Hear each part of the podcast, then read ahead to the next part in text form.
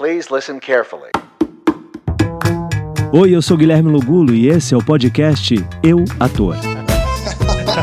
Conhece a figura, né, velho? Pois é, é que é isso. Seguraça, é, é bom demais, bom demais. Oi, o episódio já vai começar, mas antes eu queria te dar um recado. Você agora pode ser um apoiador desse podcast. Que tal juntar forças com a arte e colaborar? O link está na descrição e tem PicPay, Pix, transferência bancária, o que você preferir. Seja um apoiador dessa ideia. Agora vamos ao episódio de hoje. Bom, Danilo, já quero começar agradecendo a sua presença aqui no Eu Ator. Tenho certeza que essa sua trajetória, sendo um jovem ator, vai inspirar esses atores que assistem e escutam o podcast. Danilo Mesquita, seja bem-vindo ao Eu Ator. E eu já queria começar perguntando o seguinte: se você tivesse que escolher entre fazer um golaço no Maracanã ou fazer um golaço numa novela das nove com um mega personagem, você conseguiria escolher? Ah, eu acho que faria um golaço com a novela das nove hoje em dia, assim, que é meu ofício.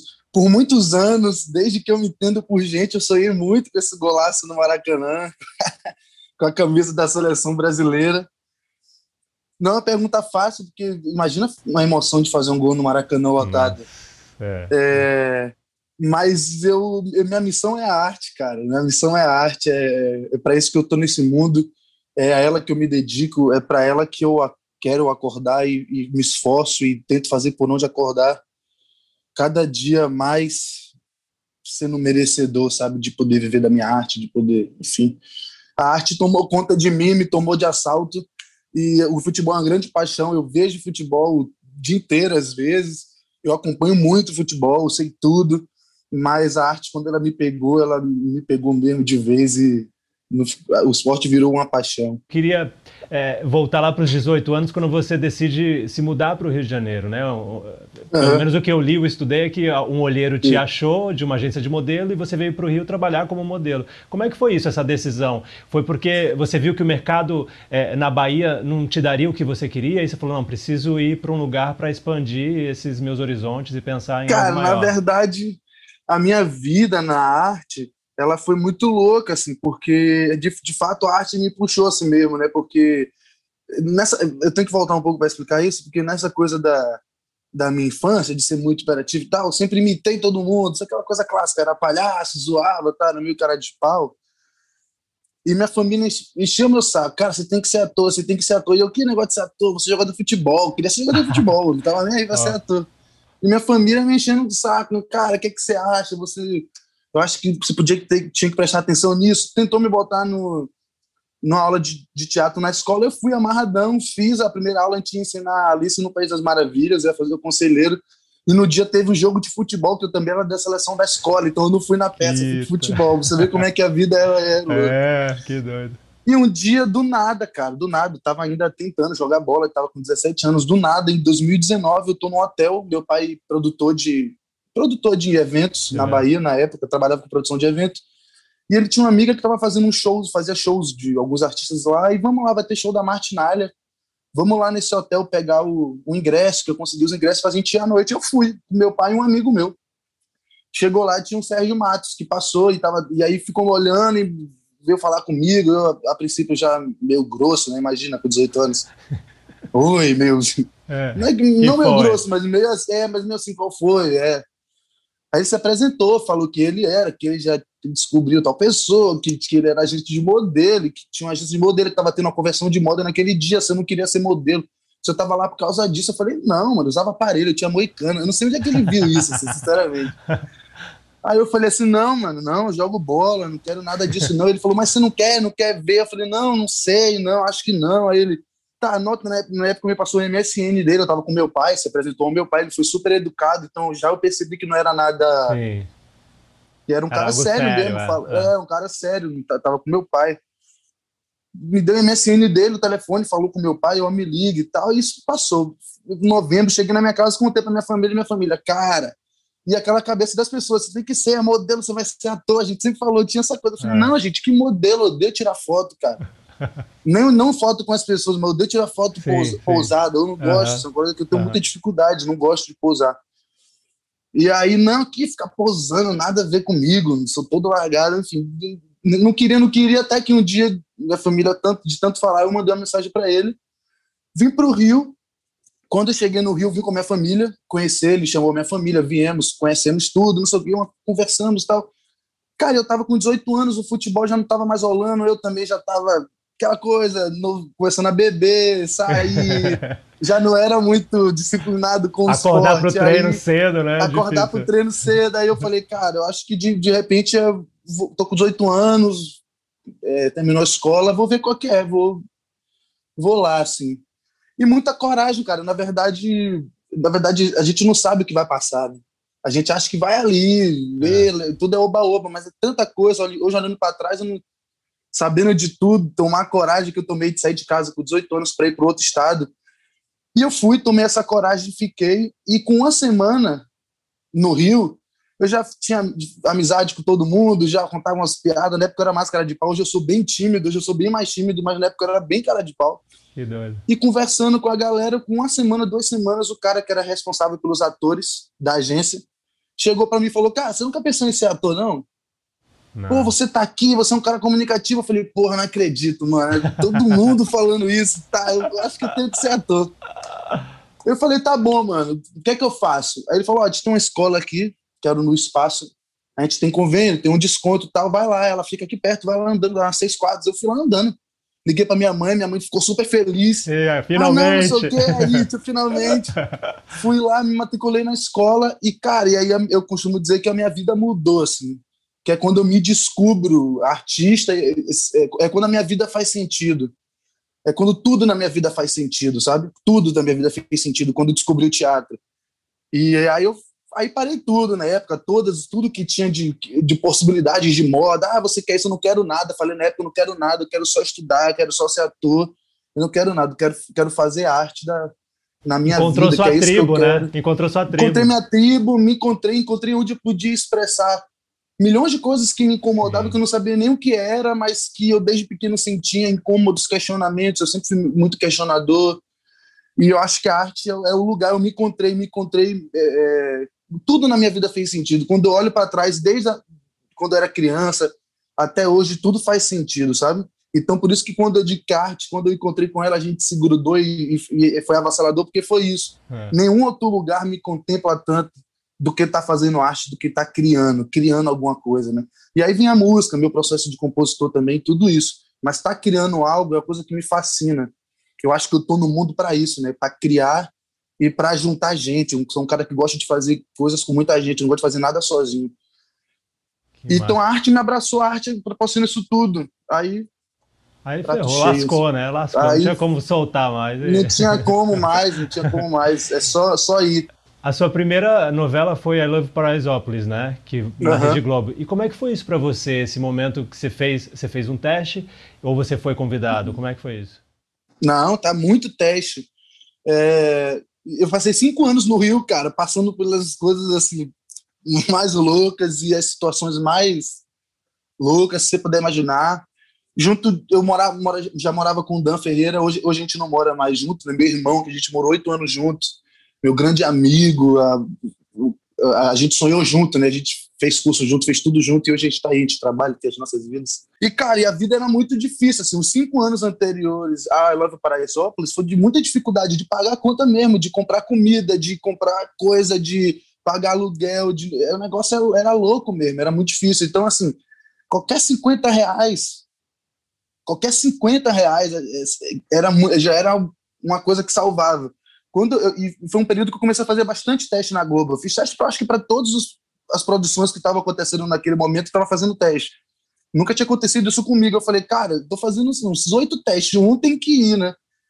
E, aquela, e como eu te disse, era na verdade é, era a luta da sobrevivência, assim, da luta do sonho, de conseguir um personagem para poder mostrar tudo, claro. para poder dar toda a raça e fazer com toda a vontade, com toda a verdade do mundo, para poder pagar as contas porque é uma oportunidade. Eu estou há cinco anos esperando essa oportunidade de vir lá da Bahia, do Cabula, sabe, de um bairro periférico de Salvador. É, tudo é difícil, né? Quando a gente vem de fora, tudo é difícil. Tudo é difícil se inserir no mercado, é, saber onde é que tem teste. A gente sabe, hoje eu sei quando, o dia que tem teste, a gente sabe como é que é, a gente sabe quando a gente não tá e sabe quando é que a gente tá. Então era muito difícil entrar nessa bolha, né? E Paraisópolis me proporcionou isso. Era uma novela que foi super legal, com muita gente que me ensinou muito. Babu Santana, Dani Ornelas, tanta gente que eu não posso esquecer que me ajudou, que me pegou, é Leandro Daniel, que me pegou pelo braço e falou assim: Fabiola Nascimento, Fabiola que fazia minha mãe. Então foram essas pessoas que me pegaram assim com o maior carinho do mundo, viu que eu estava com maior vontade, que aquilo era meu sonho, que era oportunidade, me ajudaram muito. E eu fiz esse trabalho, que foi super legal para mim, porque de fato foi desse trabalho que as coisas foram acontecendo. Me chamaram para fazer os testes, aí, aí eu já peguei outros testes e a vida caminhou. Depois de Paraisópolis, eu nunca mais parei de trabalhar. Depois de Paraisópolis, eu nunca mais precisei viver nem fazer nada que fosse fora do meu trabalho, que eu fazia um monte de coisa fora do meu trabalho para sobreviver. Eu não precisei fazer mais nada e vivo da minha arte a partir desse dia. Então, a novela é um, um, projeto assim que eu tenho muito carinho, justamente por ter sido o primeiro que me proporcionou essa de viver da minha arte, essa, essa coisa tão difícil que é viver da, da arte, né? E eu lembro que você entrou fazendo barulho, porque começou a sair em todo lugar a sua participação. Eu lembro que a Kogut uhum. começou, chegou a comentar e falar do seu trabalho. Então, realmente, acho que foi um. Ali te colocou no mapa, uhum. falou assim: opa, peraí. Demorou é, esses um cinco anos, mas esse menino aí tá, tá vindo. A minha de infância maravilhosa que eu trouxe aqui que ela canta muito, não é não?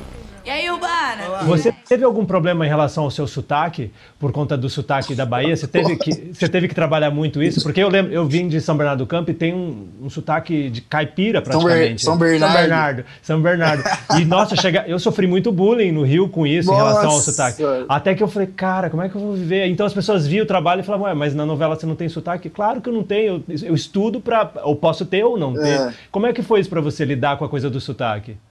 Muito difícil muito difícil. Muito difícil porque eu não tinha dinheiro para fazer fono. Aí eu ia para o trabalho e sempre a resposta que eu tinha era: ah, gostaram, mas o sotaque é muito forte. Pediram para você fazer fono. Mas eu falava: porra, me dá um trabalho que vocês vão me pagar eu vou ter um dinheiro para fazer fono. Eu prometo para vocês: se vocês me derem um trabalho, eu vou me esforçar e vou conseguir. E, então, é sempre é justamente essa dificuldade, eu esbarrei muito nisso. E, de fato, não tinha dinheiro. Não, e não era uma coisa que eu controlava. Assim, uma, uma é. parada você precisa estudar, você precisa saber a técnica, é. você precisa pagar uma profissional que vai sentar com você e que vai te ajudar. E aí, logo de. O Paraisópolis era um, era um personagem que era de São Paulo, mas ele tinha morado muito tempo em Recife, então tinha o sotaque nordestino, então me ajudou um pouco é, já, já, já tinha essa familiaridade. Eu sou péssimo de, de sotaques, inclusive de perder sotaque. Também não sou um cara que faça isso facilmente, não. Tanto personagem meu, numa briguinha, tem um. Sai, um assim, arrasta um pouquinho. mas, mas, assim, os sotaques nordestinos eu tenho, pela familiaridade, por estar ali, por eu amar, achar lindo, eu tenho um, um pouco menos de dificuldade.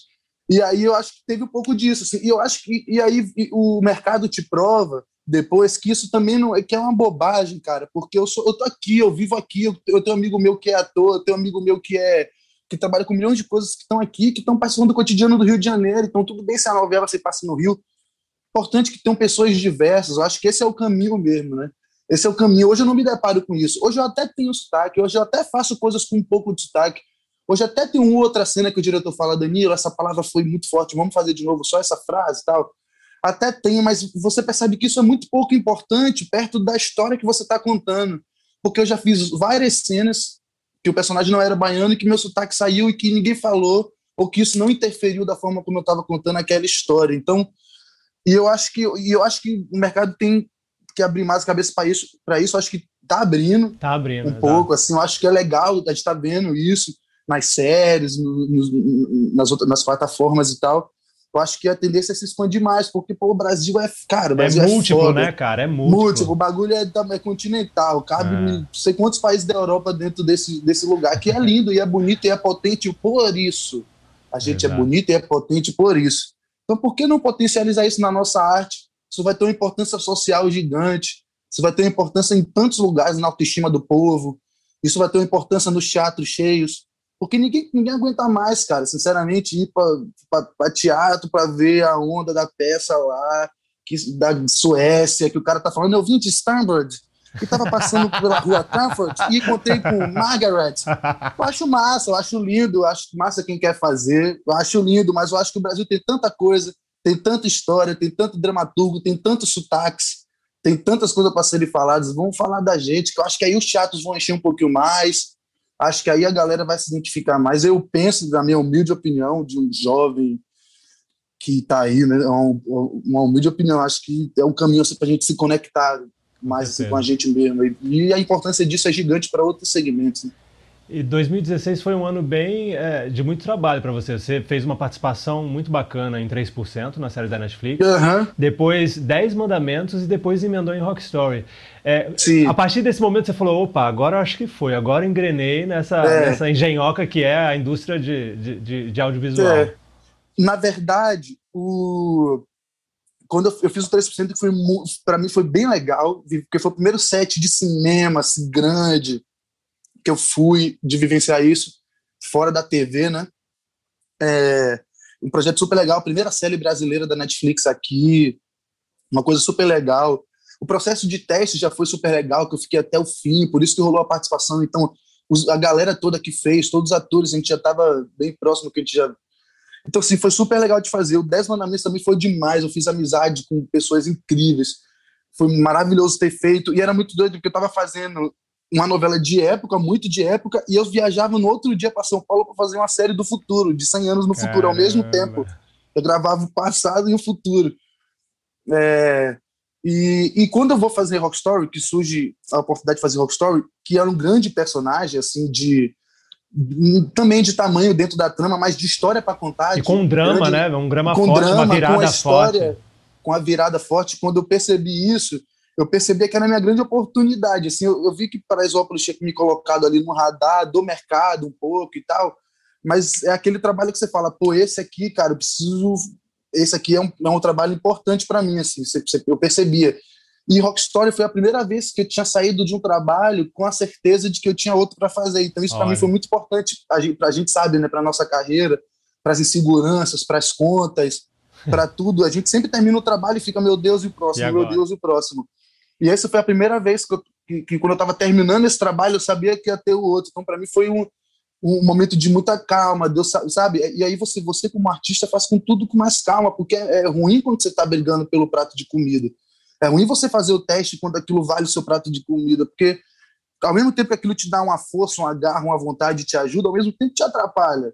Ao mesmo tempo, deixa você estar tá ali pleno para fazer seu trabalho. Você está ali então é legal quando você tem essa calma de só fazer, pronto, agora tá tudo certo, eu vou só me concentrar em fazer o meu trabalho, a minha arte, porque vai, já ter, o, o, trabalho tá certo, vou conseguir pagar minhas contas. É, e, e, eu acho que foi isso, assim, esse, o, o Rock Story foi esse trabalho. A Maria e o Denis que me deram essa oportunidade, assim, né? Eles dois que acreditaram em mim e, e foi a novela mais importante para mim até hoje. Eu acho que foi o personagem que eu de assistir, assim, que eu acho que eu fiz melhor é, porque também era um prato muito. cheio, né? Você tinha é... o drama e você tinha a parte musical. Pô, a parte musical que eu adorava. Cheio. A gente, pô, eu, eu, brincava que a gente vivia a vida de louca que pediu ao universo, porque é. saia do estúdio de gravação e ia pro estúdio de música, e voltava. Eu, nessa brincadeira você aprende, eu acumulei aprendizado para mim, para minha vida. Nessa novela eu conheci o Ravel, nessa novela a gente montou o Beradeiros, essa novela o Milton me apresentou para o, o, o, o Denis me apresentou para o Milton. É, essa, de fato, essa foi a novela que de fato mudou a minha vida em todos os sentidos. A minha carreira como ator, a minha vida como músico. Foi quando, eu tive, quando minha família descobriu que eu cantava. Olha. Eu tinha maior vergonha, eu cantava escondido. Que minha família descobriu junto com o Brasil todo. Foi ali que me deu coragem de cantar, foi ali que eu conheci as pessoas para poder a gente sentar, compor, fazer as coisas que a gente queria falar, montar a banda.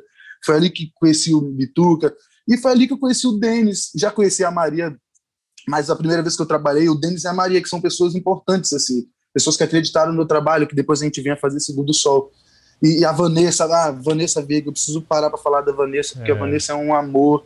A fada morava Vanessa, na né? Penha, né? a, morava na Penha, a gente trabalhava muito, a gente trabalhava muito, você sabe, você pegou, é, tinha que fazer a apresentação, você tinha que ir para estúdio, pegar, decorar música, decorar a linha de baixo, cena, decorar, a gente gravava é. tudo ao Ensaio vivo. De coreografia. Mais cena, ensaio de coreografia. A gente gravava uma vez por semana, eu gravava todos os dias, uma vez é. por semana tinha 27, 30 cenas. Era Saía de lá ainda ia gravar no estúdio, era muito trabalho.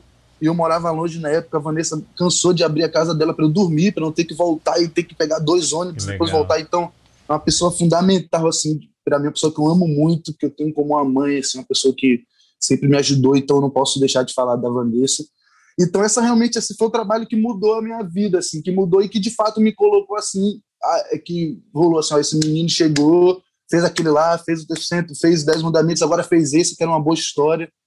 Eu acho que, que eu fiz de uma forma consistente, assim, junto com meus colegas, que, pô, imagina, você olha pro lado, tá todo o Vlad, tá oh. os meninos todos talentosos, é, as cenas foram todas dirigidas com o maior carinho, com o maior carinho, todo mundo chorando. Então, sabe, foi uma ajuda de todo mundo, assim. É. Foi tudo tão bonito para poder aquela, aquela novela toda acontecer. Foi uma novela de coisa mais linda, assim, de tudo, de equipe, de, uma de união, elenco, né? de, de, uma união que é. É, o Denis tem isso nas novelas dele, né? Vocês vão ficar lembrando disso para mim o tempo todo? Amanhã é um dia importante para mim, importante pra banda, eu tô felizão. Valeu pelo cuidado aí, mas hoje sem paranoia, por favor. Pode ser? Mas agora eu quero falar uma coisa. Como é que era lidar com, com, com o bullying de Denis? Porque ele, ele gritava de longe, assim, charuto, não sei o que. Charuto. Ele adorava charuto. Ele descobriu esse seu apelido, não sei como. É, e era charuto pra lá, charuto pra lá. Chama charuto. Como ele te sacaneava, cara. Como é, é que é lidar com esse bullying Denis? Toda novela é o charuto, né? Porque depois do segundo sol ele obrigava a mim, então qualquer personagem né? que eu fizer com o Denis agora charuto. é charuto. Isso foi uma história que eu contei do meu avô. Um dia eu tava contando a história, tinha uma galera e ele tava no meio. Pronto. E eu contei a história que eu sempre fui magrelão, né? E eu, mais novo, morria de vergonha de usar sunga, porque eu magrelo, não usava sunga, tinha vergonha. E aí, um dia minha mãe me deu a sunga, a gente foi para uma casa de praia que a minha família tinha. E aí eu fui para dentro do banheiro e botei essa sunga, assim, sabe? Fiquei assim no banheiro meio suando e pensando, tipo, mano, é hoje que eu vou acabar com esse trauma, que nada, vamos lá. Sei lá, é. devia ter uns 13 anos, é, foda-se. Vou botar minha sunga aí, foda-se. Aí na hora que eu botei a sunga, assim, que eu tomei a confiança, que eu saí do banheiro, que eu tava indo em direção à praia, meu avô gritou de lá, porra, tá parecendo um charuto, todo inteiro e o selo, que era a sunga. Aí a galera, cara, já me zoou. Eu falei, cara, já voltei, já tirei a sunga, já fiquei uns dois anos sem usar sunga. Só bermudão, né? Já fiquei uns dois anos, né? E eu contei essa história aí, acabou, cara. Todo personagem acabou. que eu faço com o Denis é charuto, charuto, chama ele de charuto. Ele obriga, ele obriga os é. atores estão fazendo é, cena é comigo, as atrizes, a me chamarem de charuto. Ele obriga, ele para a cena. E a coisa também que tem cenas falsas do Denis, né? Que toda novela é. do Denis ele faz as cenas falsas, ele combina com a parte do elenco com a outra não. Então ele finge que a cena tem que fazer mais um take, a cena já foi gravada. Aí ele valeu, finge né, né? que vai fazer mais um. É, já valeu, ele finge que vai fazer mais um take, combina com a parte dos atores e com as outras não. E faz as cenas e só esculhambação. E no final da novela ele, ele mostra essa fita, né? Essa, esse vídeo aí. É, trabalhar com o Denis é, é uma delícia, a gente dá muita risada. E é desse jeito, né? Tem dias que ele pega no pé e fica pegando no meu pé e fica naquela chatice dele, aquela agonia dele. E é uma delícia, é um cara que eu, que eu, que eu devo muita coisa, assim. Eu agradeço sempre porque tenho respeito pelo meu trabalho, é, sempre me dá oportunidade, tem um respeito por mim, como pessoa, como profissional, eu tenho por ele também. É, e pela importância mesmo, como eu disse, um cara que me apresentou o Milton, que foi outra fase da minha vida, que mudou a minha vida, que mudou tudo. Então, é, eu tenho muita, muita gratidão assim, por eles. Você falou dessa parceria, né, sua com o Ravel, que uhum. começou em Rockstar, e eu lembro nas festinhas a, vocês tocando, cantando e tudo, uhum. e, e, que realmente brotou dali, daquele, da, daquele ciclo de, de, de, de, amizade que se formou. Uhum.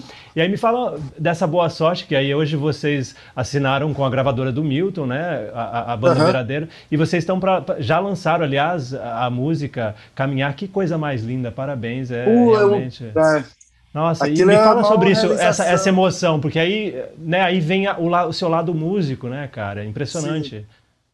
E aí veio isso, assim, a música é uma parada presente na minha vida desde sempre, desde que eu me entendo por gente, a música na minha cabeça ela funciona, então tudo na minha cabeça funciona meio com música, qualquer coisa. E eu encontro o Ravel e o João, que a gente fazia na época um trio, depois o João saiu, ficou só eu e o Ravel no Beradeiros, a gente começou a se encontrar para fazer um som e para tocar violão, porque a gente gostava de tocar violão. E muito por causa das caronas, só o João tinha carro na época, eu pegava muito carona com o João e o Ravel também, para ir gravar, então a gente botava discos, botava as coisas que a gente gostava de ouvir. Os meninos já faziam música, eu já tinha vontade de fazer música, já escrevia umas coisas aqui, já tentava compor outra coisa ali, mas não tinha coragem. A música sempre foi um, um lado muito inseguro, uma coisa como eu disse, minha família não sabia que eu cantava, não tocava violão para ninguém, uma coisa muito reservada para mim. E quando encontrei os meninos, eles me deram essa coragem, assim, de, de sentar para compor juntos e de montar. E aí aconteceu, no meio da novela aconteceu isso. A gente começou a montar, começando a sentar e escrever música juntos. E começamos a escrever música, e aí é, montamos os shows, a gente, a gente, fez, a gente fez uns. Nós fizemos uns quatro shows juntos. Aí depois o João foi morar em São Paulo, a gente acabou se, é, se distanciando pelos trabalhos mesmo, cada um foi trabalhar numa coisa. É, esse de quatro acabou, depois juntou e Ravel e a gente fez o, já o Beradeiros com banda. Aí já, já, já foi esse conto com o Milton, que é aquela última cena de Rock Story, que o Milton vai que ele faz a última cena com a gente, e uma noite antes o Denis falou, ó, oh, foi jantar lá em casa, não sei o que, te apresentar o Milton. Caramba. Na verdade, não, eu cheguei no estúdio, tinha chegado para gravar, o Denis falou, vai lá em casa que hoje tem um jantar com o Milton, não sei o que, vai para lá. Acho que ele me convidou, eu e o Vlad, alguma coisa assim, acho que o Vlad não conseguiu ir. E eu fui do jeito que eu tava, bermuda, chinelo. Cheguei lá, tava o, o Milton no meio da parada, caraca, e ele é. vendo a novela. Aí foi o dia que eu conheci, a gente começou a conversar, ele era muito fã da novela, o Milton é muito noveleiro, hum, e ele tem uma paixão ele tem uma paixão, assim, uma coisa com ator, com cinema. Ele começou a compor por causa de cinema. Ele disse que toda música que ele faz, ele sempre pensa que está contando uma história, assim. Sempre é, uma, é uma, meio que uma trilha de alguma coisa, né?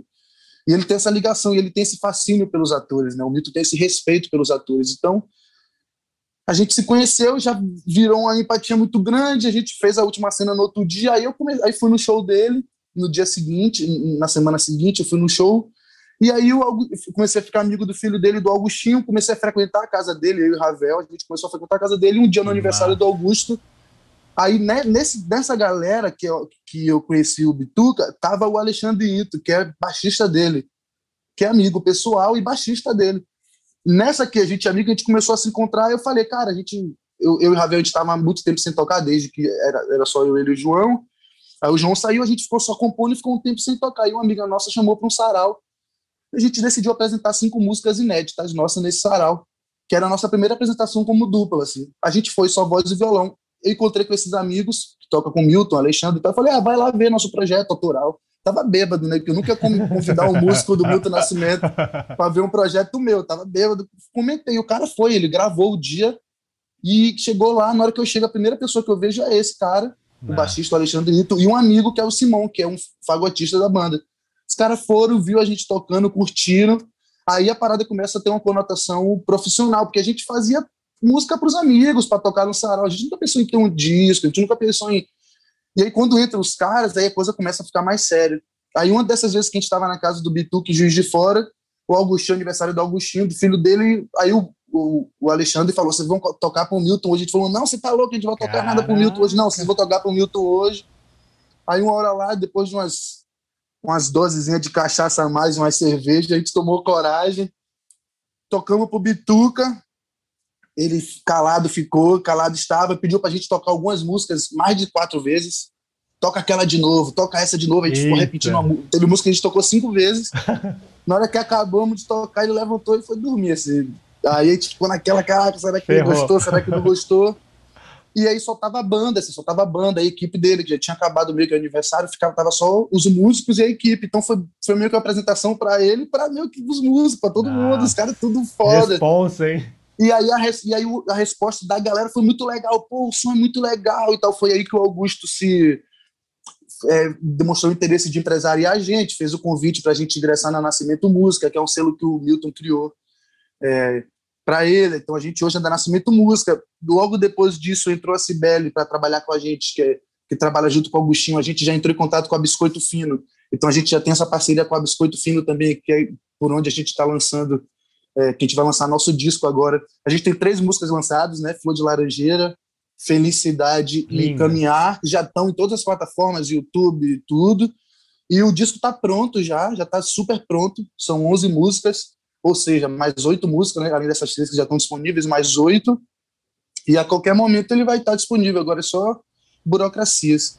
Que então legal. essa é mais ou menos essa história, e nessa história toda a gente abriu já quatro shows do Milton, inclusive o turnê de Clube da Esquina de encerramento, que foi incrível, assim. Então a gente viveu muitas felicidades assim depois disso. Então por isso que eu digo para mim que Rock Story foi essa mudança, né? Sim. Porque me proporcionou conhecer essas pessoas, me proporcionou todas essas possibilidades como artista e me proporcionou o Segundo Sol depois, com a mesma equipe, que foi uma novela fundamental para mim. Foi importante demais também para minha carreira, mais, outro, mais outra afirmação. Você, depois disso, você ainda fez Ricos de Amor, seu primeiro filme, que é um filme uhum. da Netflix. Como é, como é que foi isso? Como é que foi essa experiência de fazer cinema depois de fazer TV? Uhum. Mas é que você já tinha feito Netflix, mas sendo um protagonista, é, tem um uhum. peso, né? Sim. É, aí rolou essas ondas da TV, aí eu saí de lá, fiz Spectros, que eu fui protagonista de uma série da Netflix também, chamada Spectros, que eu, logo que eu saí do Segundo Sol, fui direto. Foi muito cansativo, porque eu, sei lá, tinha 162 diárias, eu tava em 160. 12 horas por dia, muito cansativo. E aí, quando acabou, eu, eu, eu, eu precisava de férias. Assim. Eu falei, cara, tô muito, trabalhando muito, preciso tirar uns meses. Aí tirei uns meses, aí, quando eu tava terminando de fazer Spectros, me ligaram para me convidar para fazer Recurso de Amor. E aí tudo a ver, meu primeiro filme era um personagem totalmente diferente do que eu estava terminando de fazer na Netflix, então era legal também surgir na empresa com outra cara, com outro tipo, fazendo outro personagem que não tinha nada a ver. É, era uma comédia romântica, coisa que eu tinha, nunca tinha feito. Eu sempre faço personagens muito dramáticos e sempre que tem coisas muito pesadas envolvendo eles. Eu sempre me deparei com isso, sempre tive essa sorte, eu acho isso demais mas eu tive poucas oportunidades de mostrar personagens leves e mais de, da comédia. Assim, eu tive poucas oportunidades, né? Na TV nos outros trabalhos de acho, e esse trabalho foi super legal nesse sentido, e protagonista, e história massa. O que muda é isso, né? Você trabalha menos tempo, menos um período é muito menor, mas é muito mais intenso, porque você trabalha 12 horas por dia todas as. Você é protagonista, você está em todas as diárias, então a equipe é a mesma. A novela tem muita. roda muito, apesar de ser meio que a mesma galera, mas roda muito.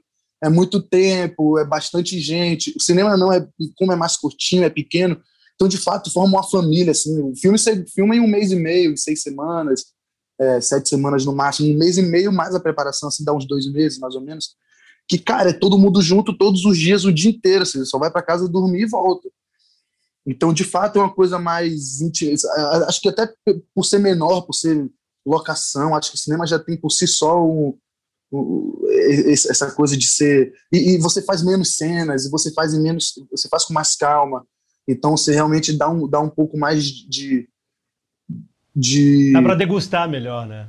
Degustar melhor, exatamente. Você vira uma família mesmo, a equipe, assim, sacou? É o mesmo cara que tá ali há dois meses segurando, fazendo, botando o microfone em você o cara fazendo foco. Então, vira uma coisa que a televisão é muita gente, vai, vai mudando muito. Tem isso também, mas muda mais. Então, o cinema tá, traz mais isso. E aí, naturalmente, quando tem aquela cena específica, a galera, como tá vivendo aquilo ali muito, tem um cuidado maior com aquilo, consegue entender melhor. A televisão é, é muito rotativa, então tem, tem, gente, às vezes, que tá dando um apoio que não tá nem ligado na história, porque tá assim, tá é outra forma de fazer. É. Então, então, isso tudo é, Faz diferença. É, cada, um né? tem um, é um, é, cada um tem uma forma de fazer. E você, é... para dar conta de 160 cenas, como é que é? Você criou um método seu de estudo? Eu queria que você revelasse aqui para os ah, ouvintes, ah, as pessoas que assistem, para entender como é que você chega a um roteiro ali com 160 cenas, é um, um filme de 162, você está em 160. 160 como é que diárias, né? É, 160 diárias. Aí como é que você faz para se organizar em relação a isso, para entender? Como é, você vai anotando? Como é que é o seu roteiro normalmente? Cara, eu, eu sou caos eu não vou conseguir, eu não vou dar, eu não vou dar conta, não sei porque eu inventei esse ator, porque é, é, para mim é, um, é, meio caótico, não consigo, nunca consigo, não sei, é, o começo é sempre muito difícil, eu ainda sou pisciana, eu sofro, Caramba. e aí, meu Deus, eu sou pior todo mundo, aquelas coisas, né? Mas, cara, eu sou muito, eu gosto muito da, eu acho que é, eu sou muito do jogo, assim, sou muito da parada do momento. Eu não, tenho, não consigo ficar estudando um diálogo em casa por horas e pensando como que eu vou fazer aquela cena. Eu não consigo, porque eu, eu preciso da outra pessoa para poder a gente fazer. E mesmo que você bata com outras pessoas, é legal às vezes bater o texto. É legal para você decorar, é legal para você ter o texto bom para você, para poder na hora você ficar mais à vontade para brincar, para poder estar é, tá mais disponível. Mas eu sou muito do, da, da hora, assim, do momento. Mas é claro, você entende, tem um gráfico. Agora mesmo eu estou fazendo um trabalho que tem um, tem um gráfico, eu apareço em menos cenas, eu tenho menos cenas para aparecer, o que é mais difícil, porque às vezes você está em várias cenas, você consegue construir mais. Você tem menos cenas para construir aquilo, então são três fases muito bem definidas. Então, ó, essas, essas cenas dessa fase eu vou fazer mais assim. Você separa, você faz um gráfico de cena. Mas eu confesso que eu não sou um ator organizado que coloca o mural, que separo por cor, não sou. eu leio, eu entendo, eu gosto de leitura, eu gosto muito de leitura, aquelas leituras todo mundo, eu adoro, Sim. eu faria bastante leitura.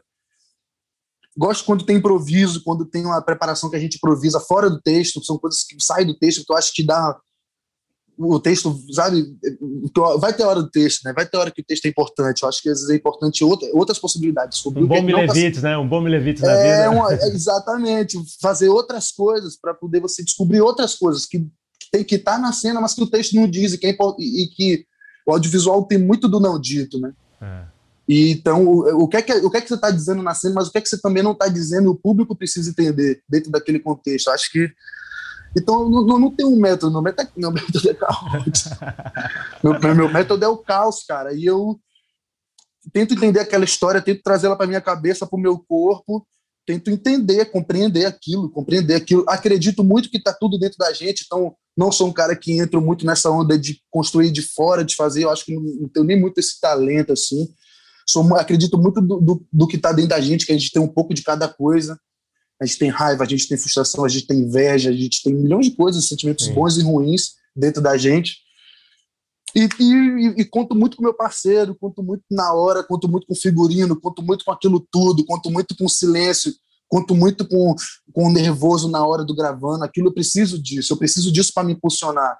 Eu não, quando eu tô frio, fazer self-tape para mim é, é difícil, Nossa. assim, até, porque eu até preferia o teste, porque no teste era aquele nervoso, mas pelo menos você entrava numa, adrenalina que você ia lá, o self-tape você tá em casa, é tão mais você difícil. Você nunca acha bom, né? Você nunca acha bom, né? Você faz um, bom, dois, você fala, caramba. Pois é, caramba. Então, assim, é, eu não tenho um método, cara, eu sou caótico mesmo. é, eu tô aprendendo, assim, tipo, cada trabalho é uma coisa, cada trabalho eu descubro uma coisa. Eu fiz Éramos Seis, que era uma novela de época, que era difícil. Eu entrei, eu entrei já estavam gravando a primeira fase. Eu não tive muito tempo, tinha, tinha coisa de sotaque, tinha coisa que não podia falar era difícil pra caramba de fazer, o um personagem difícil também, um personagem com a história ali, né, que tinha bastante cena, a novela com 26 personagens só.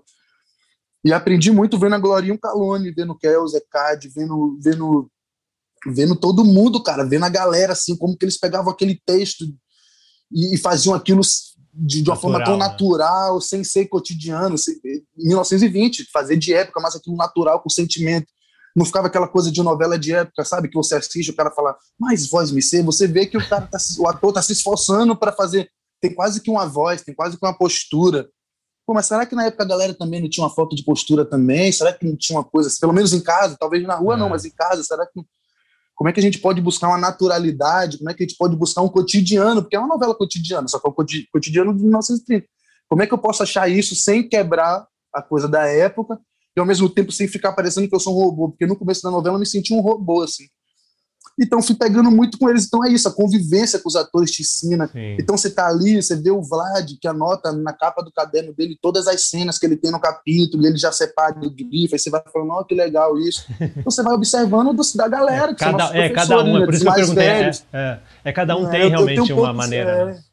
Eu tenho pouquíssimo estudo de estudos acadêmicos, eu não sei fazer, começar, não sei tem um pouquíssima tem um pouquíssimo conhecimento teórico assim de livros teóricos é, tem um pouquíssimo conhecimento desse lugar da, da, profissão de ator assim eu sou mais apaixonado pela, pela vivência pela rua fazer, pelo né? que você vê pelo que você vê na rua pelo que te traz de casca de vivência pelo que for fazer é, eu acho que as duas coisas são fundamentais pelo amor de Deus não estou aqui dizendo estou dizendo é. que eu Danilo não sou um conhecedor assim eu, eu, eu sou ignorante nesse sentido infelizmente não acho isso legal não é uma coisa que eu sou jovem, vou aprender, vou entender e saberei bastante coisa daqui para frente, com certeza. Essa é a minha busca diária.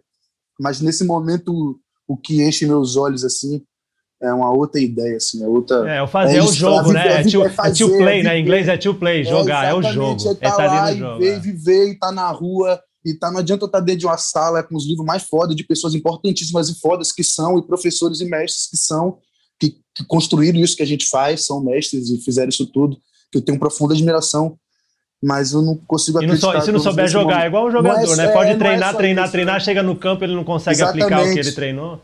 É eu isso, sou mais né? apaixonado e, e, e olhar para a vida, e olhar para as pessoas. E eu gosto de gente, né? Eu gosto de gente, de olhar para as pessoas, e olhar as pessoas e conhecer gente, e conhecer histórias, e vivenciar histórias e viver histórias. Porque eu acho que quanto mais histórias eu vivenciar, viver, olhar, aprender, ouvir, eu vou estar tá mais próximo de, de, contar essas histórias, né? Porque a gente é contador de história, a minha função é contar história. Nós somos contadores de história, então... Seja na música, seja no teatro, você vai Não, estar exatamente, sempre... Exatamente, exatamente. Eu, ou eu estou cantando, contando, seja lá, a minha função de vida é contar história. É. Então eu, tô, eu quero colecionar histórias para poder conseguir contar elas e, e é isso. Legal. É o que eu acho hoje. Amanhã eu tô achando é, muita coisa, tá? Então, assim, por favor, atores que estão ouvindo, cada um, cada um. Eu, é. eu ouvi muita entrevista, né? E vejo até hoje, de, de, de nossa, vi muita entrevista do Wagner, do Lázaro, muita entrevista de muita gente. Sim. Então, me baseei muito é, eles, o, né? o, podcast é exatamente isso, é, é esse incentivo então, assim, com as histórias e para a gente ver que cada indivíduo é único. Tem você um tem seu é caminho, é você, o outro faz dessa maneira, o outro marca sim, o texto sim. dessa. Então isso é lindo. Sim. Eu estou aqui encantado com a sua trajetória, é. a sua história e como uhum. é leve, a maneira como você conta. E eu acho que assim, você ainda vai uhum. encantar muito a gente com as suas histórias. Eu queria fazer a última pergunta do podcast, porque eu não quero mais tomar seu precioso tempo. Não, tá demais, eu falo pra cacete. Eu tenho três horas para É o seguinte, é uma pergunta que eu sempre faço aqui. Se você pudesse voltar lá atrás para aquele jovem que decide, que foi picado pelo bichinho do teatro e decide ser ator, se você pudesse voltar lá atrás, olhar no olho dele, depois de toda essa sua trajetória, o que você diria para ele? Eita. Acredite, acredite. Permaneça firme. Se essa é a sua missão, se você descobriu que essa é a sua missão no mundo, que não é fácil você descobrir a sua missão no mundo. Se você, se, eu, se você teve essa sorte de descobrir aos 18 anos que sua missão no mundo é fazer arte, assim será. Há de ser. Acredite e há de ser. Isso. Esteja pela arte. A, tudo pela arte. A arte em primeiro lugar sempre. Obrigado pela oportunidade Mas... desse papo aqui, viu? Pô, imagina, obrigado você mesmo, assim. Gostei demais de poder falar um pouco assim. E valeu, obrigado, obrigado. Obrigado, sucesso aí.